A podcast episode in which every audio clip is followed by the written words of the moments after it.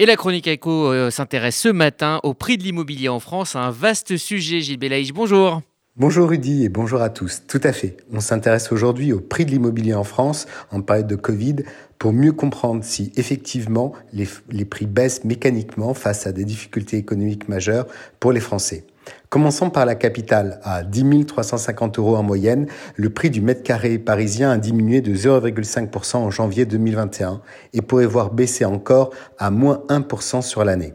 À Paris, au 1er février, les prix moyens vont de 9 059 euros le mètre carré dans le 19e arrondissement à 14 770 euros dans le 6e arrondissement, l'arrondissement le plus cher de la capitale.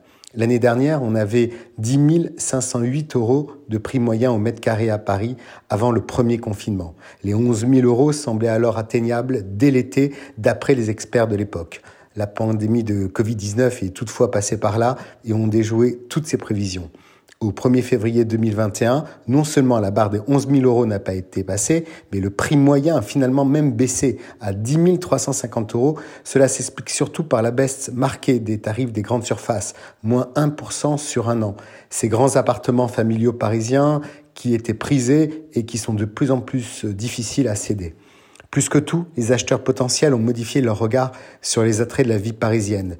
Plus de sorties, plus de théâtres, des bars et des restaurants fermés, des offres de, transport, de transport réduites, l'intérêt immédiat d'habiter intramuros est moins évident qu'il y a quelques mois.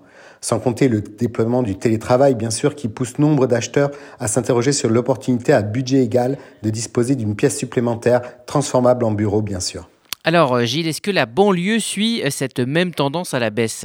C'est surprenant, Rudy, mais ce coup de frein euh, tarifaire ne touche pas tant que ça la banlieue. On affiche même une hausse des prix sur les 12 derniers mois de 2,5% en petite couronne et de 2,7% pour la grande couronne.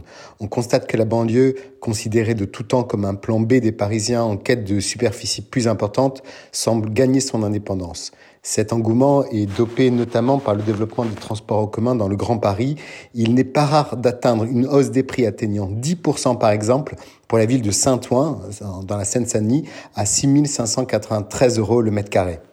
Alors euh, Gilles Belaïch, si on regarde maintenant les prix euh, au national, est-ce que la province euh, se comporte mieux? Oui, Rudy, en termes de moyenne nationale, les spécialistes estiment à 2809 euros le mètre carré. Contrairement aux prix parisiens, les prix en province sont quasi stables en ce début d'année et même en hausse globalement de 0,1% sur le mois de janvier. La pierre continue à jouer à plein son rôle de valeur refuge. Sur le mois de janvier, les dix premières villes de France voient leur prix moyen augmenter de 0,2%. Les hausses les plus importantes sont enregistrées à Strasbourg, plus 0,8% à 3197 euros le mètre carré, et Lille, plus 0,6% à 3284 euros le mètre carré.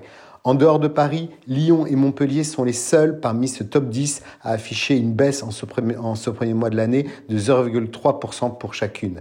Le Covid donne une envie effrénée de se diriger vers la province, plus clémente et pourquoi pas en résidence secondaire même pour ne plus risquer d'être confiné entre les quatre murs d'un appartement sans extérieur. Les régions sud et ouest en sont les premiers bénéficiaires. Il ne reste donc plus qu'à visiter en virtuel sa nouvelle résidence et à convaincre sa banque de financer le bien. C'est encore un autre sujet. Très belle semaine à tous.